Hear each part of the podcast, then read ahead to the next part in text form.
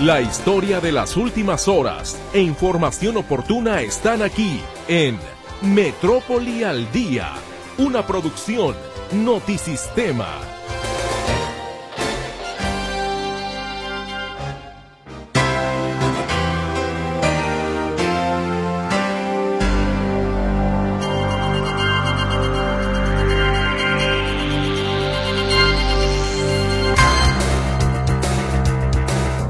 Mil gracias por el favor de su sintonía. ¿Cómo está? Muy buenas tardes. Bienvenido a Metrópoli al Día, bienvenido a una nueva semana que espero, a nombre de todo el equipo, sea muy buena y productiva para usted. Hoy es lunes 29 de enero 2024, ya prácticamente cerrando este primer mes del año, y aquí iniciamos con el resumen informativo. Habitantes de Tlajomulco protestan por falta de agua, mientras que en Zapopan vecinos se manifiestan por el retraso en obras. Derecho Fiscal, Biomédica y Robótica figuran como las tres carreras universitarias mejor pagadas en Guadalajara, informa la UDG. Expertos en salud descartan que sea alarmante el aumento de contagios por COVID-19 en Jalisco. Reportan un promedio semanal de 60 contagios en las últimas semanas. Este jueves comienza la preinscripción para educación básica. El trámite debe de realizarse de manera virtual a través de una aplicación móvil. Decirles entonces que siguiendo este proceso, los resultados se van a publicar en el mes de julio de este año a través del RECREAD. Este lunes inicia el pago de pensiones del bienestar correspondiente a los bimestres marzo, abril y mayo, junio. El dinero se reflejará automáticamente y en orden alfabético. A casi un mes de haberse destapado el fraude de Jocks Holding, la Fiscalía del Estado ha recibido las denuncias de 1.197 personas hasta este lunes. Rescatan bomberos de Zapopan a cinco personas que permanecían atrapadas en una casa en llamas en la colonia Benito Juárez. Saldo de dos muertos y dos lesionados deja una agresión a balazos en Tlaquepaque. Reinició la búsqueda de un hombre desaparecido en una playa de Puerto Vallarta. Con mucho gusto le estamos saludando la tarde de hoy mi compañera Berenice Flores, quien atenderá toda su comunicación en nuestras líneas convencionales. Los números 33 38 13 15 15 y 33 38 13 14 21. WhatsApp y Telegram también a sus órdenes en el 33 22 23 27 38. Mi compañero Roberto Álvarez le saluda en el control de audio y ante este micrófono su servidora Mercedes Altamirano. ¿Y cómo andamos con el clima? Déjeme le digo que eh, la masa de aire frío que impulsa el Frente 31, que se combina con entradas de humedad del Océano Pacífico, mantendrá algunas lluvias sobre el litoral del Golfo de México y el sureste del país. Por otro lado, la fuerte entrada de humedad del Pacífico mexicano debido a una corriente en chorro subtropical favorece el aumento de nublados y probables rachas de viento fuertes en zonas del centro, occidente y altiplano de México. En Jalisco continúan las condiciones estables. Hoy hubo aumento de nubosidad, pero muy baja probabilidad de lluvia. La temperatura mínima más baja se espera hacia el norte y altos de Jalisco, más bien las temperaturas más bajas se espera al norte y altos de Jalisco.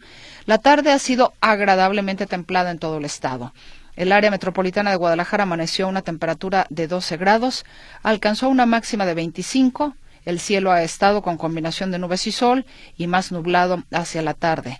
Y el sol se va a ocultar hoy a las 18 horas con 43 minutos.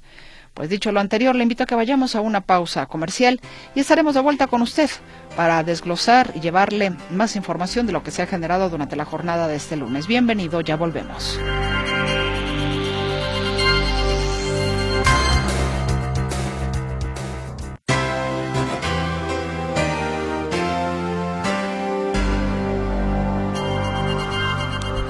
Estamos de regreso con usted y le invito a que tome usted su tiempo, particularmente si va a ir al Aeropuerto Internacional de Guadalajara, porque va a viajar, porque a lo mejor va a recoger a, a alguien, eh, o va a llevar usted a alguien. Se lo digo por lo siguiente. Mire, este fin de semana iniciaron las obras de remodelación en la zona de ingreso al Aeropuerto Internacional de Guadalajara.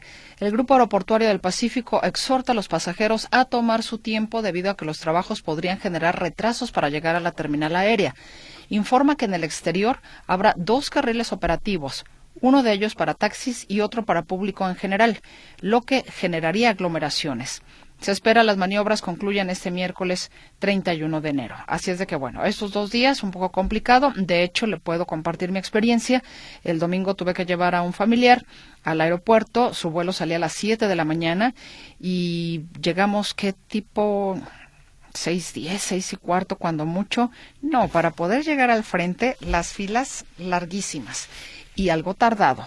Entonces, yo me imagino que los, hay una mayor saturación de vuelos o de salidas y llegadas precisamente pues al mediodía.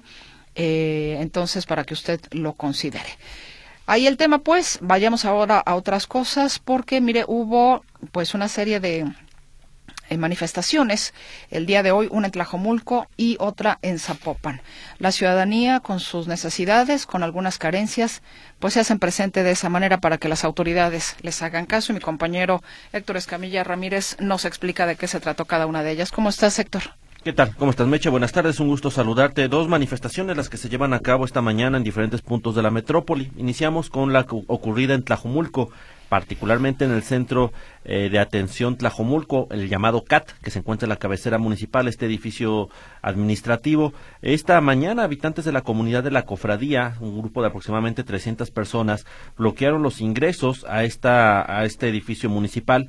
Esto en protesta por la falta de agua que, padecen en, esta, en, en la cofradía. Para mayor referencia geográfica, la cofradía se encuentra eh, adelante de las cuatas, está el poblado de Buenavista y usted da vuelta a mano derecha, al fondo está la cofradía, está muy pegado a los límites de Tala. Y bueno, esta situación o esta ubicación geográfica tampoco ayuda mucho a que pues le pongan demasiada atención las propias autoridades municipales. Y parte de este problema de agua lo enfrentan desde hace al menos tres años.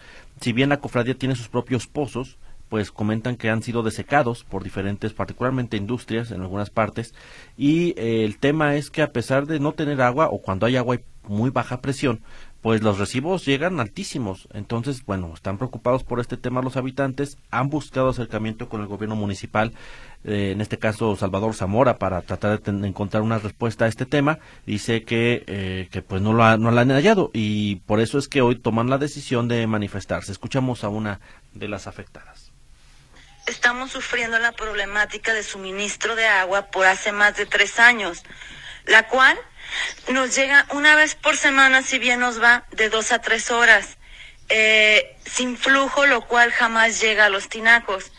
Eh, nos está generando un impacto social de consumo de luz por uso de resistencias, el acaparamiento, porque varios contamos con dos tinacos para poder sobrevivir hasta que vuelva a haber agua, derrames por llaves abiertas, ya que no, no nos avisan cuando va a haber agua, y la gente se va a trabajar y deja llaves abiertas. Acarreos y compra de agua por fuera. Fomento y odio a la violencia porque nos dicen que es por falta de pago. Entonces entre la población ya están contra los que pagan, contra los que no pagan. Pero la gente dice que por qué va a pagar por un servicio que no tenemos. Entonces, realmente esa es la problemática. Se llegó a un este supuesto acuerdo con el municipio, con, con el ayuntamiento, y pues estamos en espera de la minuta porque si no vamos a proceder a cerrar carreteras o a afectarlos porque solamente desgraciadamente así nos hacen caso. Ahí escuchamos. Y es que hoy, después de esta manifestación donde desbloquearon los ingresos al centro administrativo Tlajomulco, finalmente salió personal del ayuntamiento a platicar, a dialogar con ellos. Hubo una, una reunión con, con una comitiva. Se estableció, o la autoridad se comprometió a ver cuál es el tema, por qué está faltando el agua en esta comunidad y dar una solución. Pero bueno, ya escuchamos que están tan inconformes, es tan crítica este problema allá en la cofradía, que van a bloquear la la salida sur de la ciudad, que es Avenida López Mateos, reitero, se ubica delante de las cuatas este, esta, esta comunidad, para presionar a la autoridad a que les dé una respuesta definitiva.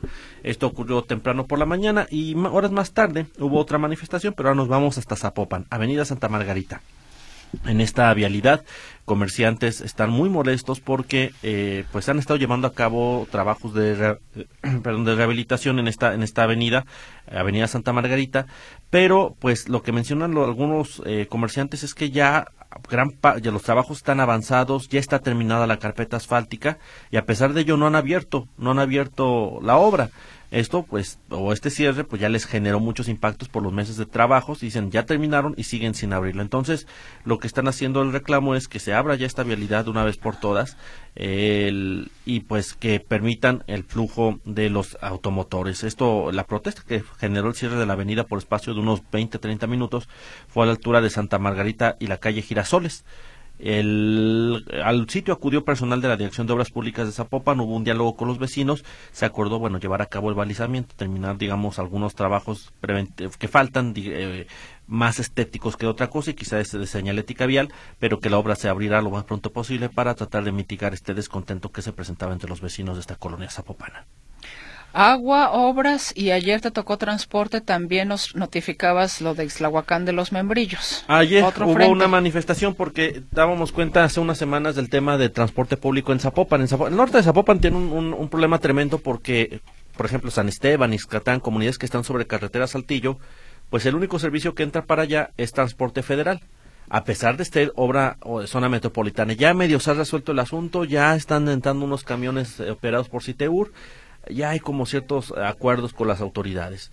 Pero bueno, el tema aquí es que otra parte de la zona metropolitana, porque Tlahuacán de los Membrillos es zona metropolitana de Guadalajara, eh, aunque usted no lo crea, tan lejos, sí, es zona metropolitana de Guadalajara, que de hecho es una de las grandes discusiones, ¿por qué municipios tan lejanos que digamos podrían entenderse con, e, con efectos interurbanos, es decir, que tienen afectación por la zona metropolitana, pero no son parte de la zona metropolitana, todavía están lejos. Pero bueno, Ixtlaucán de los Membrillos lo metieron al baile de ser zona metropolitana y bueno, los habitantes con justa razón le están demandando transporte público que sea económico y como el resto de la, de la ciudad.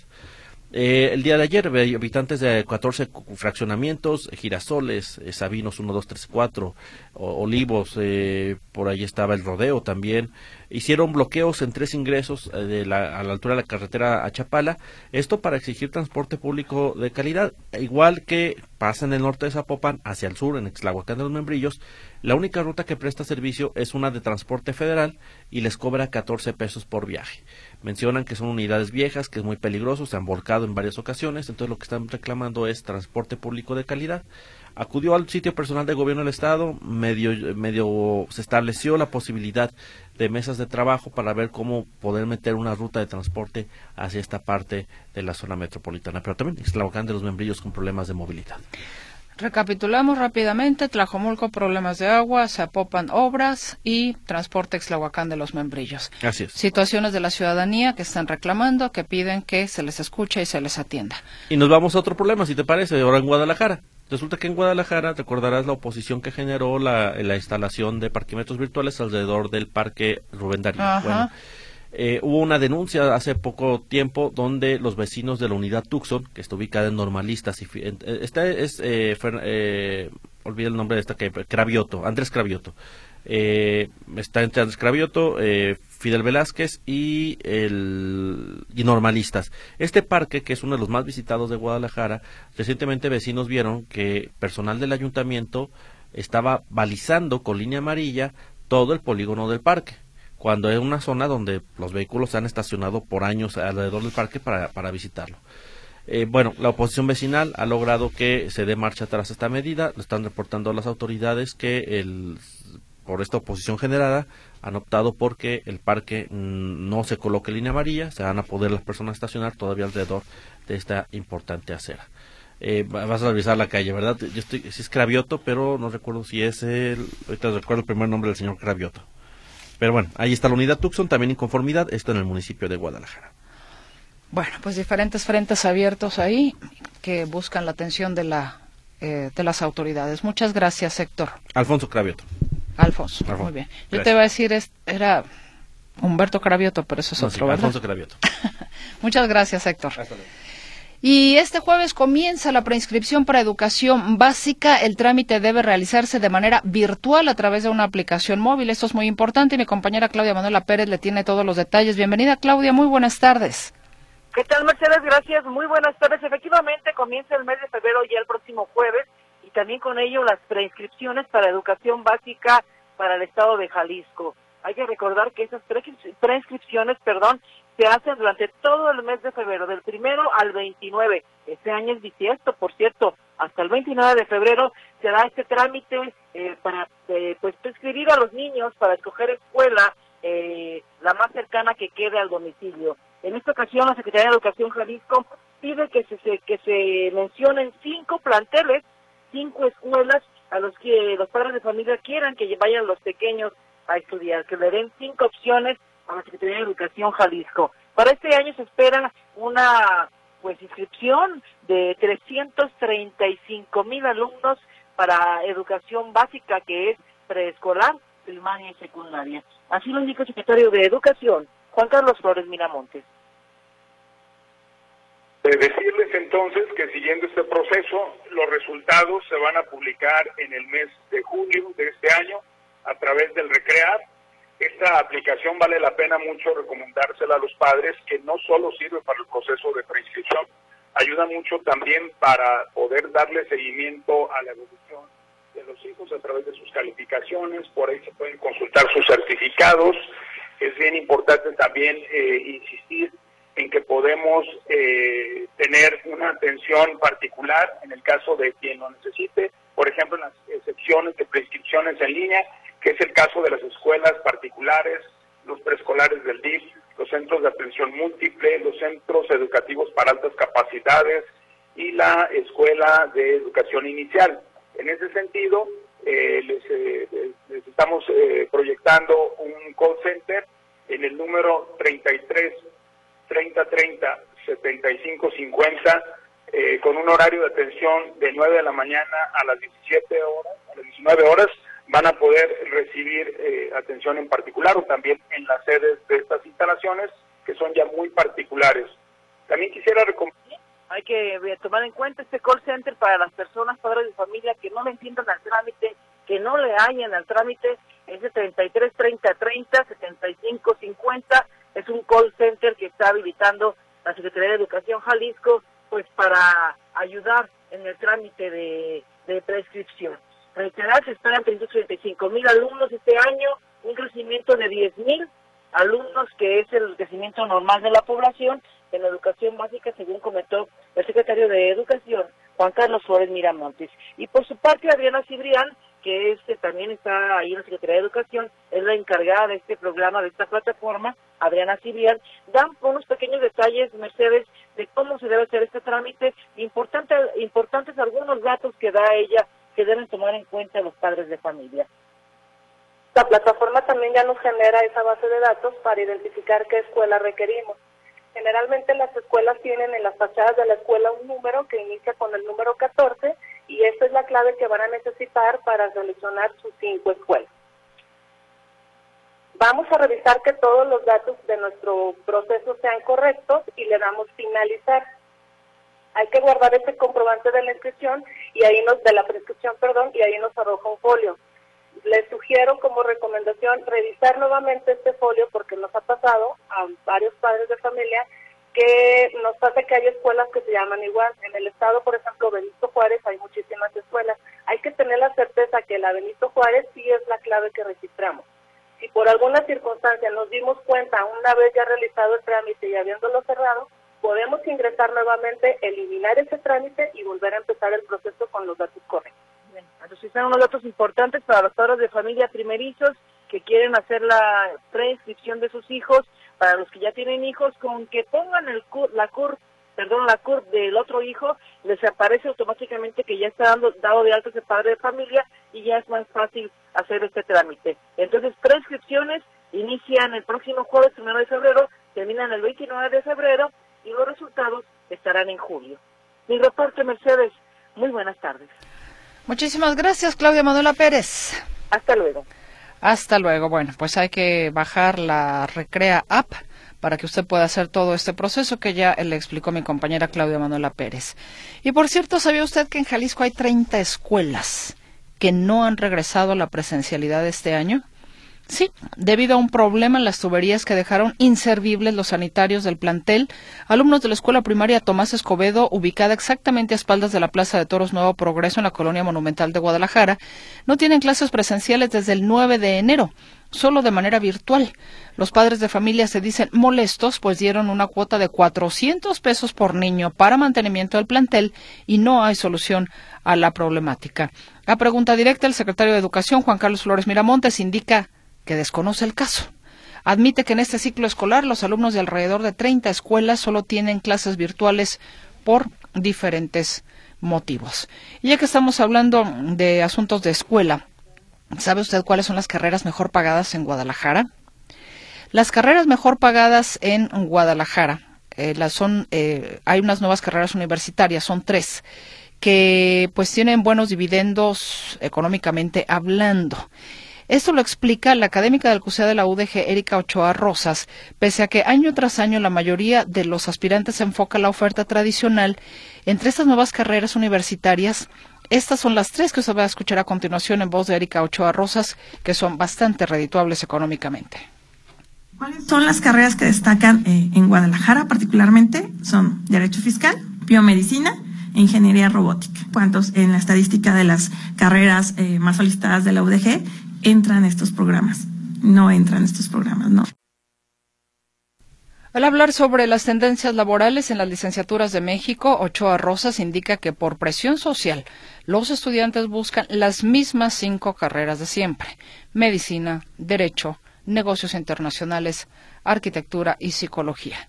Y bueno, pues ahí están estas tres carreras entonces como las más redituables en Guadalajara. Le repito, derecho fiscal, biomedicina, e ingeniería robótica.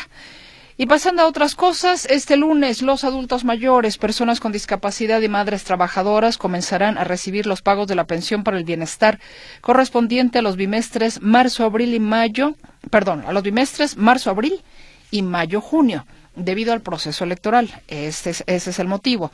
Por tanto, las personas de la tercera edad recibirán un depósito de 12 mil pesos, mientras que para el caso de los discapacitados el pago será de 6 mil 200 pesos y para el apoyo de madres de 3 mil 200. La Secretaría del Bienestar detalló que estos pagos se reflejarán en las tarjetas de los beneficiarios en orden alfabético. Y sobre este tema habló la delegada de Programas Sociales en Jalisco, Katia Meave Ferniza, ella hizo el llamado a los adultos mayores para ser precavidos para evitar ser víctimas de la inseguridad. Vamos a escucharla. Y decirles que no tienen que retirar todo su dinero, eso también es importante. El dinero está seguro en sus cuentas, no tienen que disponer de todo el recurso y pueden pagar con las tarjetas o pueden irlo retirando en partes como lo vayan necesitando. Reiteramos eh, reiteramos que por única ocasión se pagarán dos bimestres en uno con el objetivo que este programa social no se empate con las campañas electorales y se incurra en un delito electoral. Otros pagos que se anticipan, como ya le decíamos, la pensión para el bienestar de las personas con discapacidad, programa para el bienestar de niñas y niños, hijos de madres trabajadoras, así como la beca Benito Juárez. Pero ¿qué sucedió el día de hoy? ¿Cómo estuvieron los bancos del bienestar? Con las personas que les tocó el día de hoy. Por cierto, eh, aquí tengo, aquí tengo, aquí tengo, espérame, el, el, calendario le tocó el día de hoy lunes a todas las personas cuyo primer apellido empieza con A. Álvarez, allá por ejemplo, Álvarez, Altamirano. No, mañana le toca, eh, mañana martes 30 a las personas que tienen letra B, el miércoles 31 y jueves primero de febrero a las que tienen letra C, o sea, que empieza su apellido, mejor dicho, con alguna de estas letras. Pero ¿cómo estuvieron precisamente los bancos del bienestar? Mi compañero José Luis Jiménez Castro nos tiene el reporte. Hola, ¿qué tal? ¿Cómo les va? Muy buenas tardes, noches. Total desorden se vivió en el primer día del adelanto de pago del bienestar de 65 y más por los bimestres marzo, abril, mayo y junio debido a que muchos adultos mayores decidieron ir a cobrar sus 12 mil pesos, pero directamente al Banco del Bienestar, haciendo caso omiso de que esa tarjeta también se puede utilizar como tarjeta de débito, que pueden ir a cualquier banco con una pequeña comisión que les pueden cobrar, que será 15, 14, 18, 20 pesos, a lo sumo 30, póngale usted y que, bueno, corren el riesgo de que si piden todo el dinero puedan ser incluso eh, víctimas de algún delito. Pero bueno, esto no entendieron los adultos mayores. Desde muy temprana hora, los bancos de bienestar aquí en Guadalajara estuvieron llenos a reventar casi tres cuadras allá en la de Avenida Juárez, en el centro de Guadalajara, y aquí en esta zona de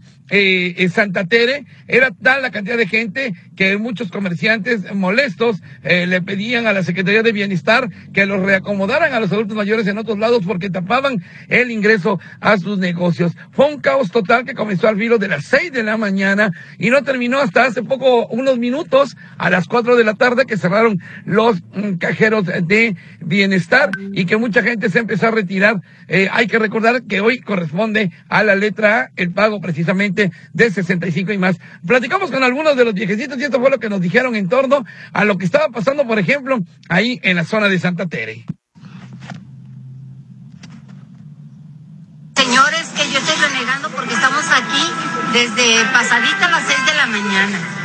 Y pues ninguna atención, no hay quien, nadie sale a decirte sí, va a haber esto, va a haber aquello. No te dan ninguna explicación. Y pues yo creo que ya somos de la tercera edad y no merecemos estas burlas. Sí, no somos... Toda la gente se molesta porque estamos en la banqueta, que porque estamos en su negocio, y nomás no se ve que hubiera más cajeras. Que hubiera más cajeras nomás para que los atiendan. y atiendan a los de tercera edad porque vienen unos enfermos en su silla de rueda. Me dan ganas de hacer de pipí, pues yo ya ando buscando porque no me vayan a meter al bote. Ando buscando. Para mí ya es un malestar. Y como dice la canción, pero qué necesidad, qué necesidad de acudir ahí a los bancos de bienestar si se carecen de empleados, son solamente un cajero los que lo atienden, eh, no se dan abasto los eh, servidores de la nación para apoyar a todas las personas de la tercera edad. Si usted también puede cobrarlo en un banco, puede utilizar la tarjeta como de débito en la tienda de autoservicio, puede guardar su dinero incluso, ¿para qué amontonarse en estos primeros días? Puede guardar su dinero. Así que bueno, esa es la situación en el primer día de 65 y más para los que fueron a cobrar su dinerito y cuyo apellido empieza con la letra A. Mañana corresponderá a los de la letra B y pasado mañana, junto con el jueves, a los de la letra C. Así que tómenlo en cuenta, eh, es una situación bastante complicada. Más vale perder 30, 40 pesos en pago de comisión a cualquier institución bancaria que estar perdiendo prácticamente todo el tiempo en medio de las molestias que ya, que ya usted pudo escuchar. Mi gran Meche, ese reporte que te tengo, muchas gracias. Muy buenas tardes.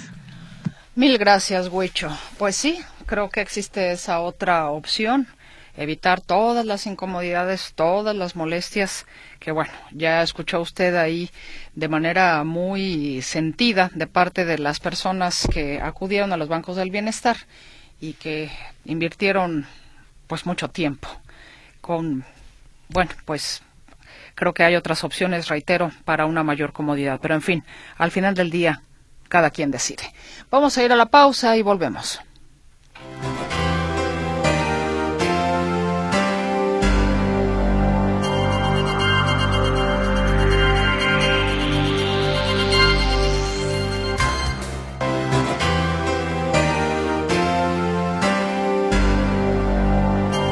Antes de continuar con más información, tenemos un servicio social. Ojalá que usted pudiera apoyarnos, por favor. El señor Javier González se comunica para pedir el apoyo de los radioescuchas para un jovencito que van a intervenir y necesita sangre. Lo operan el miércoles. El nombre de él es Moroni Emanuel Valerio Casillas. Le repito el nombre, Moroni Emanuel Valerio Casillas. Está en el Hospital Centro Médico eh, de Occidente, tipo de sangre que se requiere es A positivo. Tipo de sangre A positivo para Moroni Emanuel Valerio Casillas. Y si usted requiere mayores informes, puede comunicarse con la señora Conchita Casillas. El teléfono de ella es el 3310 85 1345. 3310 85 1345, señora Conchita Casillas, y la sangre, reiteramos, A positivo para un jovencito de nombre Moroni Emanuel Valerio Casillas. Gracias de antemano en lo que nos pueda asistir. Y hablando de cuestiones de salud, la saturación de hospitales debido a casos de COVID-19 continúa en México. De acuerdo con datos de la Secretaría de Salud y de la UNAM, en el país hay 23 centros de salud con la mitad de su capacidad ocupada por personas contagiadas por la enfermedad. Hidalgo, Oaxaca, Michoacán y Ciudad de México son los estados más afectados por el virus. Autoridades recomiendan a la población completar sus esquemas de vacunación, además de utilizar cubrebocas en espacios cerrados y proteger principalmente a personas vulnerables. Esa es la panorámica en el país. Específicamente, ¿qué sucede en Jalisco? Mi compañero José Luis Escamilla nos informa. ¿Cómo estamos en cuanto a COVID-19? José Luis, buenas noches. ¿Qué tal, Meche? ¿Cómo estás? Buenas tardes. Un saludo para ti y para todo el auditorio. Déjame comentarte que el día de hoy investigadores y médicos de la Universidad de Guadalajara, del Centro Universitario de Ciencias de la Salud, presentaron un panorama sobre cómo se está comportando el COVID-19 en el estado de Jalisco en fechas recientes. Y las buenas noticias es que a pesar de lo que escuchamos en varias partes y de repente en charlas de café y demás, de un incremento en los casos de contagio del COVID-19, la realidad es que las cifras que presenta el día de hoy los eh, especialistas señalan que no hay un incremento notable en los casos de contagio de COVID-19. Entre otras cosas, se puede deber al comportamiento que estamos teniendo con eh, la información relacionada con el COVID. Y a continuación me, me explico. Pero déjame decirte que, por ejemplo, las estadísticas que presentaba hoy la doctora Gabriela Macedo Ojeda del Centro Universitario de Ciencias de la Salud, es que durante las últimas cinco semanas del año pasado, el promedio semanal de contagios era de 47 mientras que durante las primeras tres semanas de este 2024 es de 60, apenas 13 casos más en promedio por semana en lo que va de este 2024 y que sobre todo es normal o, se consideraría normal pensando en que estamos en una época invernal donde las enfermedades respiratorias se incrementan. Sin embargo, pide la doctora Gabriela Macedo Ojeda que no perdamos de la vista un tema, que es que las personas poco a poco nos hemos acostumbrado a esta clase de padecimientos y que termina por eh, volverse una costumbre el que ya nos enfermemos de una gripe o que pensemos que es una gripe y no vamos a hacernos una prueba rápida. O bien que eh, algunas personas van y se compran una prueba rápida en la farmacia y ya no lo reportan. Sí podría haber un subregistro, pero nada que pueda ah, considerar que se está saliendo del control este tema del COVID-19. Pero si te parece, escuchamos a la doctora Gabriela Macedo Ojeda. Es importante hacer la acotación de que es muy probable que estos datos no reflejen la realidad. Esto porque muchas veces, aunque haya síntomas de enfermedad respiratoria, las personas ya no se realizan alguna prueba. O puede suceder también que adquieran una prueba de farmacia, pero el resultado, aunque sea positivo, no sea reportado. Ahí lo que decía esta especialista de la Universidad de Guadalajara, Meche, señalando justamente que pues, las precauciones tienen que continuar, tienen que seguir esta parte del uso del cubrebocas. Tengas la enfermedad que tengas, hay que portar un cubrebocas, el lavado de manos, el estar eh, eh, como ventilando los cuartos, las habitaciones cerradas y demás, en fin, continuar con las medidas de seguridad para que sea la enfermedad que sea, adoptar estas medidas y que finalmente eh, pues eh, se lleven a cabo la prevención en la mayor, mayor medida posible de los casos de contagio. Mi deporte Meche. Buenas tardes. Si no hemos aprendido eso todavía, José Luis, me parece realmente terrible, porque una simple gripa, ya no te vayas con otra cosa, es contagiosa. Ahora imagínate cuántos virus ahora tenemos, pues yo creo que es una forma de eh, evitar efectivamente que se propague, es una forma incluso de respeto a las personas que están a nuestro alrededor. Fíjate, Meche, cuando comienza el tema de la pandemia en 2019, 2020, comenzó de inmediato a hablarse de lo que ocurrió en Japón cuando una persona se enfermaba de las vías respiratorias. Allá por default estaba adoptado el tema del cubrebocas. Aprendimos a lo que hacían ya los nipones en esta materia eh, y ahora pareciera, como bien dices, que no se ha aprendido la lección porque sea el padecimiento que sea, es necesario ponerse un cubrebocas. Eh, no solamente por lo que tiene que ver con lo, con lo social, porque bueno, ahorita estornudas y te quieren quemar en leña verde. Eh, simplemente un tema de, de precaución, de cortesía eh, incluso emocional, ¿no? De saber que alguien está enfermo pero que está protegido porque usa un cubrebocas. Exactamente, los japoneses usan el cubrebocas desde hace mucho tiempo, pero muchos años. Y, mira, se hablaba en su momento, no tengo la cifra a la mano, pero se hablaba en su momento de que tenían las tasas de contagio más bajas del mundo de enfermedades eh, comunes, vamos. Exactamente, por lo mismo, por, por precavidos. Ojalá que eso lo aprendamos también aquí. José Luis, te agradezco la información. Buenas tardes. Que estés muy bien. Y mire, precisamente cuando en los especialistas de la Universidad de Guadalajara estaban informando sobre la tendencia epidemiológica de COVID-19 en Jalisco, que ya le describió mi compañero José Luis Escamilla, el especialista de la Universidad de Guadalajara, Carlos Lona Reyes, recuerda algunos de los síntomas que pueden presentar las personas contagiadas. Entre los pacientes que presentan síntomas, el 80% van a presentar síntomas leves. Los síntomas prevalentes o más frecuentemente reportados van a ser la cefalea, eh, las mialgias, fiebre y tos.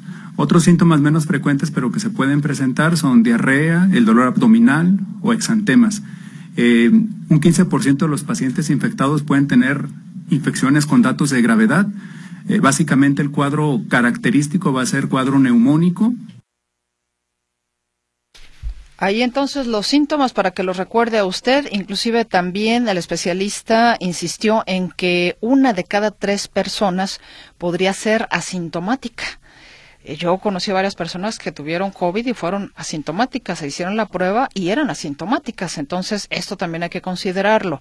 Las personas con mayor riesgo eh, para el COVID-19 son aquellas que tienen una alta vulnerabilidad, como los pacientes con cáncer, VIH, diabéticos o hipertensos, mayores de 65 años o que toman medicamentos hiposupresores. Y siguiendo con más temas de salud, Jalisco Jalisco cerró el 2023 con 11 casos nuevos de lepra, seis menos que en el 2022, cuando se identificaron 17, de acuerdo a lo que informó la Secretaría de Salud. Ayer domingo se conmemoró el Día Mundial contra la Lepra. La dependencia estatal informó que entre los municipios que reportaron nuevos casos de la enfermedad figuran Cihuatlán, Guadalajara, Jamay, La Huerta, Puerto Vallarta, Tomatlán, Tonila y Tepatitlán, entre otros. La lepra se manifiesta en la piel, afecta principalmente la cara, manos y pies. Es una enfermedad curable, pero ah, si no se atiende de manera oportuna puede derivar en daño neurológico como la, como la pérdida de sensibilidad en la zona afectada, debilidad y parálisis muscular. No hay que ser negligentes cuando nuestro cuerpo nos pide o, sentimos algo extraño, digamos fuera de lugar, un dolor, una molestia, alguna incomodidad. Muchas veces uno dice, ah, ya se me pasará. Eh, sí, ya se me pasará sería bueno y siempre oportuno ir al médico porque de repente dejar pasar algún síntoma que después se agrava, pues es llegar para encontrarnos sorpresas verdaderamente desagradables con algo que pudimos evitar y tratar sin duda alguna a tiempo. La prevención es importante en materia de salud y en muchas otras áreas de la vida, si me apura tantito. Vámonos al corte comercial y ya regresamos con más información.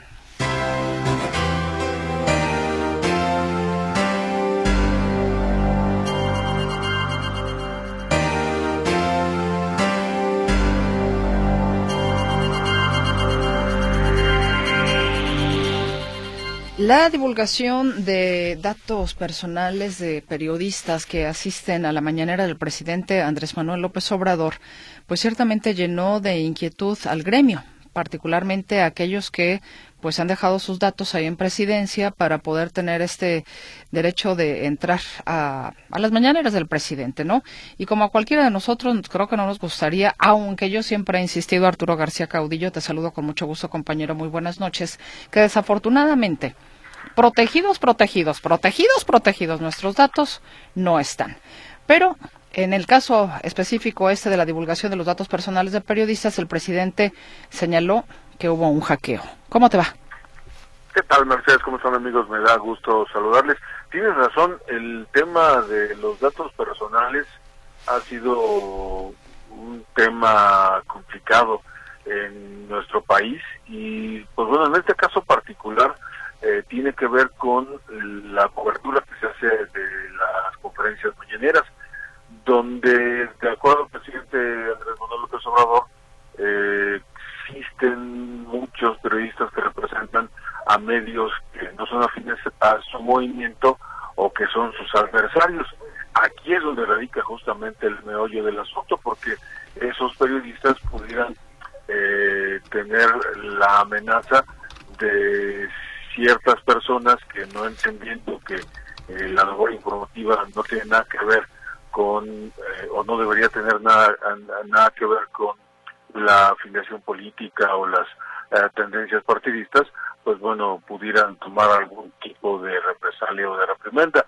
En, eh, durante muchos años el presidente Andrés Manuel López Obrador, antes incluso de ser presidente, ha recalcado mucho el tema de los medios de comunicación, de los periodistas, y muchas veces en actos públicos hemos tenido que enfrentarnos, y lo digo por experiencia propia, a la molestia de sus seguidores, que cada vez que escuchan que el presidente Andrés Manuel López Obrador se queja de un periodista o del gremio en general, pues inmediatamente intentan agredir. Y esto tristemente con esta fuga de datos pudiera repetirse. Pero escuchemos justamente lo que dijo el presidente Andrés Manuel López Obrador acerca de este asunto.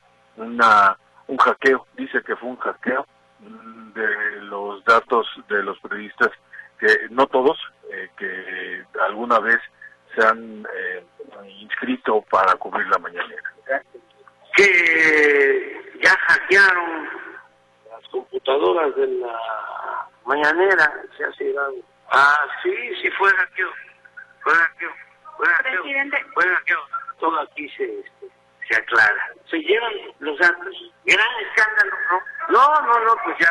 No, porque, porque nosotros vamos, porque nosotros tenemos que cuidar a todos los ciudadanos y a los periodistas. Pero ¿por qué lo hacen? ¿Por qué es el hackeo? Bueno, para tratar de sembrar la idea de que nosotros perseguimos, censuramos, somos dictadores. O sea que como siempre resultó él ser la víctima de todo este asunto. Pero pues hace unos minutos hubo una conferencia de prensa en, presidencia justamente para tratar de explicar qué fue lo que ocurrió. De acuerdo a Jesús Ramírez, el vocero de presidencia, pues no fue una, eh, una fuga de información, fue un hackeo efectivamente eh, a una, no fue ni siquiera la base de datos, sino solamente a un archivo. Para precisar, esta información que se extrajo ilegalmente y que es parcial afecta a 263 periodistas que vieron vulnerados sus datos. Aunque en la base de datos hay 309 personas que estaban ahí expuestas, solo 263 había sus datos personales en su conjunto. Es decir, había 186 credenciales de lector que tenían los datos de domicilio completo, había 63 pasaportes, uno más ilegible, había una licencia de Estados Unidos que un periodista utilizó para acreditar su identidad, una CUR y 10 documentos que había expedido el Instituto Nacional de Migración. Y mediante los cuales, sobre todo los corresponsales extranjeros, eh, habían eh, se habían acreditado ante presidencia. De hecho, eh, sí, de, lo, de las cosas, los requisitos para poder acreditarse estaba una copia de la identificación oficial, eh, una carta del medio, una, un, un CV, un currículum vitae y, mm, si mal no recuerdo, también una fotografía, pero o dos fotografías.